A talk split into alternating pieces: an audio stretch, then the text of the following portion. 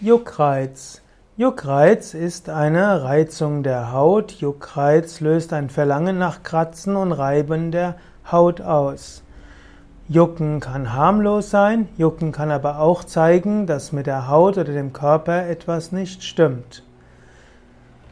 Juckreiz kann auf verschiedene Weisen behoben werden. Zunächst sollte man feststellen, ob hinter dem Juckreiz irgendeine Erkrankung ist, die geheilt werden muss. Manchmal hilft es, das genauer anzuschauen, manchmal ist der Besuch bei einem Arzt oder Heilpraktiker erforderlich.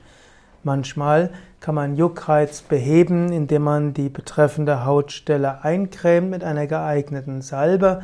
Manchmal hilft auch ein Vollbad mit dem Zusatz eines Walnussbaumblättertees.